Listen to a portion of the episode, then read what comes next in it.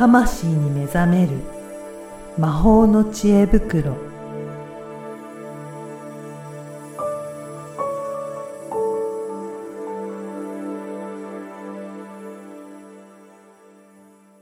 こんにちは、声ラボの岡田です。こんにちは。SPOG のリアルスピリチュアリスト橋本由美です。ゆみさん、今回もよろしくお願いします。よろしくお願いします。えー、2021年はい2回目の2回目の。配信なんですけど、はい。あの、いろいろと、うん。あの、リスナーの方からもお、はい。お問い合わせとか、うんあの、お便りとか、なんか届いているということなんですけど、はいぜひ今、今年も、あの、いいろんな方からのお便りも、うんあの、お届けできたらなと思っておりますので、皆さんもぜひお便りいただければと思います。よろしくお願いします。では早速、なんかどういったことがお便りとしていただいてるんでしょうかね。はい。うんえーとですね、こほみさんという方からいただいたお便りなんですけれども、まずちょっと文を読みます。はい。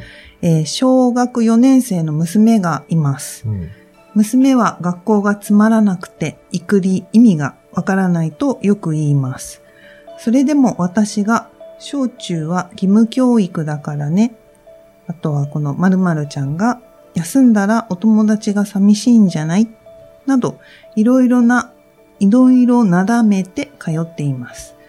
きっと娘の魂は、本当はこんなことがしたいのではないのに、って思ってるのかなと思います。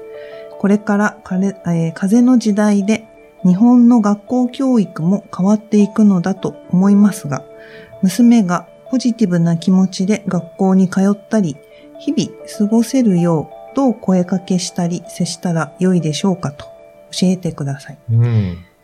なるほど。うん。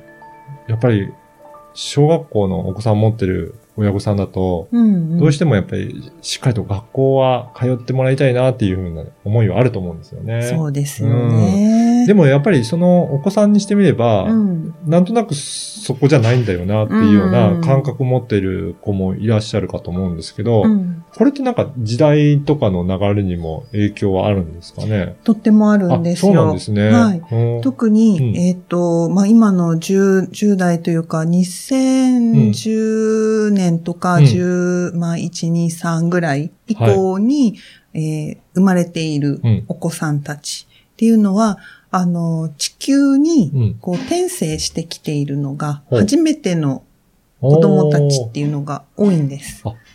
のー今までの時代は、逆に言うと、ずっと地球で、あの、転生し続けてる人たちが多いっていうことなんですか、そうですね。うん人によるんですけど、うんうん多い方では、まあ実際セッションでお会いして一番多かったのは700回ぐらいそうなんですね。うん、6、700回ぐらいの人うんはうん結構お会いすることがあって、じゃあ、それぐらい、うんもうずっと地球上で転生してるっていう方がいらっしゃるんですね。そうなんですよ。で、まあ、平均うん。350回からうん。500回ぐらいが、うん。まあ、平均って言われています。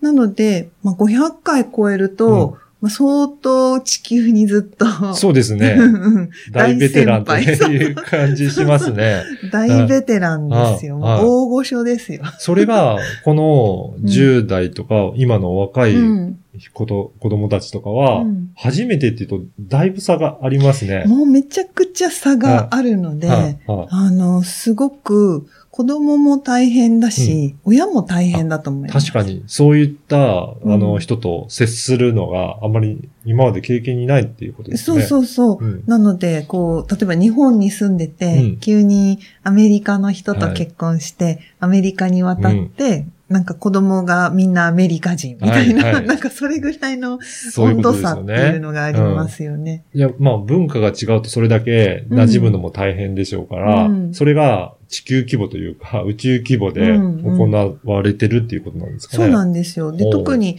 もし環境がそのまま変わってればやりやすいと思う。まあ、うん、やりやすくはないか。うんあの、気持ち的うん。に吹っ切りっていうかね、はい。諦めしやすいけど、うん。でも日本で自分で産んでって、うん。っていう流れだと、そうですね。なんかやっぱりこの違和感が、な例えばお母さんだと真面目な方だと、うん。自分が悪いんじゃないかとか、うんうん。なんかこう、自分を責めちゃう人って多いんですけど確かに、、その育て方が良くなかったんじゃないかとか、うんなんかそういう悩みにもつながりそうですね。そうなんですよなので、あの、そういうふうに思う必要は本当になうん。くって、えっと、やっぱり体に、の操作に慣れてない。うん。うん。あの、車と同じで、うん、ちっちゃい子たちははいまだ教習女性みたいな、ものでなかなか乗れない。はい。で、補助輪があっても乗れないうんみたいな感じで、あの、なんていうのかな、こう、みんな、なんか自転車はなんとなくわかってる。あ自動車じゃなくて今急に自転車になっちゃったけど、はい。補助輪って言ってはい。くる。そうですね。その、なんとなく、はいこうしたら乗れるんだろうなって思っても、初めて、例えば江戸時代の人が初めて自転車見たら、乗るものだっていう認識ないじゃないですか。そうですよね。それぐらいの感覚なんですよ。子供、大人はもう、なんか走れって言ったら、うん走り方はこうだって分かってても、走ってって言われても、うん。走るって何？みたいな。そこ、それぐらい感覚の違いがあるっていうことなんですね。そうなんです、そうなんです。です。なんか、あの、言ってみればね。うん。うん。なので、そういうギャップがあるので、うんあの、なかなか言葉で、こう、なんていうのかな、この工夫されてね、うん義務教育だからね、とか、理由をね、ちゃんと教えてあげてるっていうのは、すごくいいと思うんですけれども、まず大事なのは、このお子さんがどんな風に考えているのかとか、あと、どういうことに興味があるのか、これを聞いてあげるっていうことがとっても大切にうんなります。はい。はい。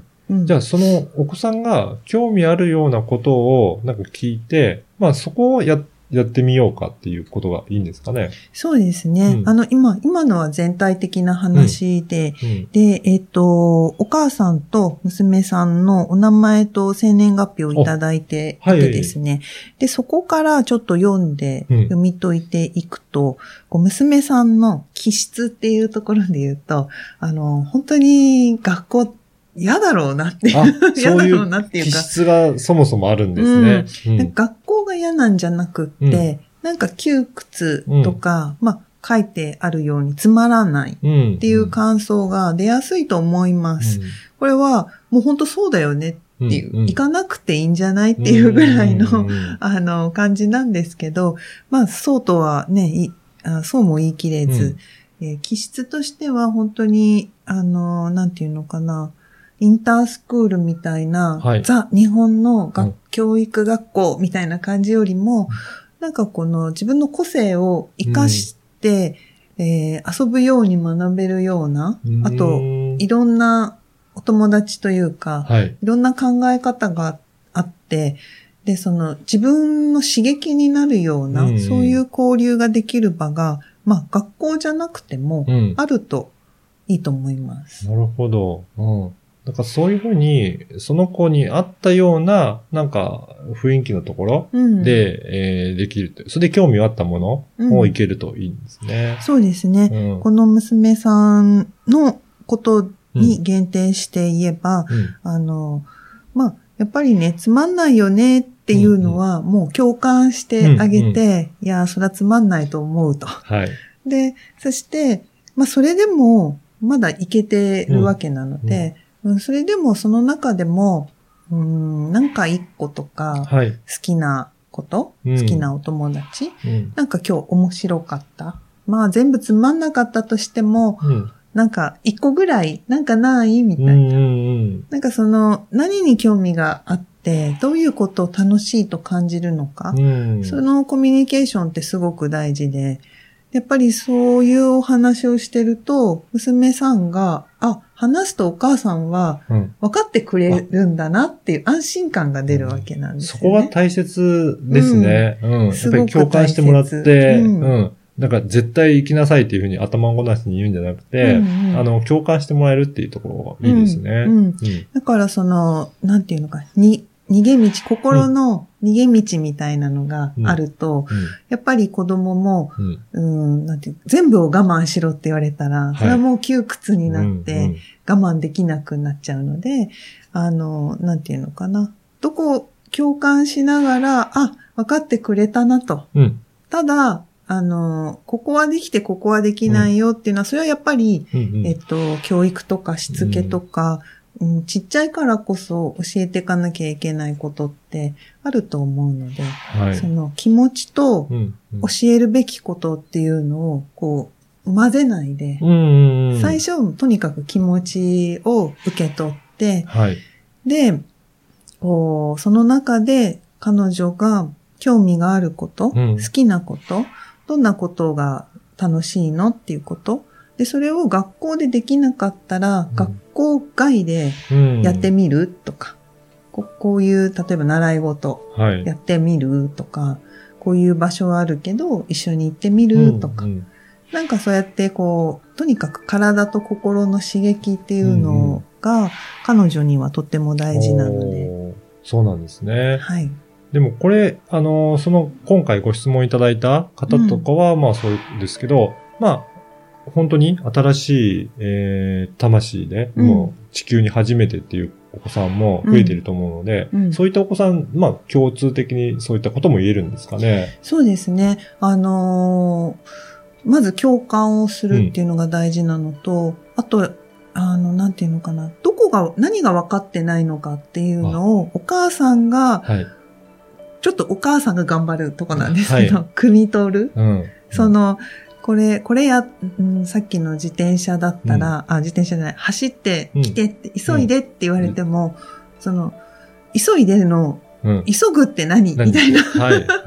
なんか、ちょっとね、めんどくさい。なんか、その、日本っていうか、今までだと、なんとなく、うん。無意識のうちに読み取って学習してきているじゃないですか。そうですね私たち世代って。はい。はい。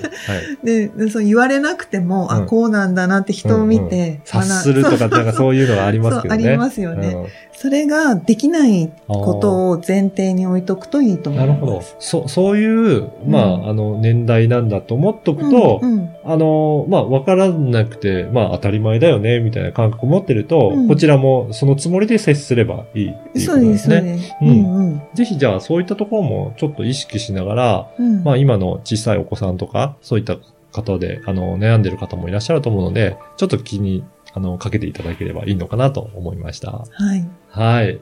今回もどうもありがとうございましたありがとうご。ざいました。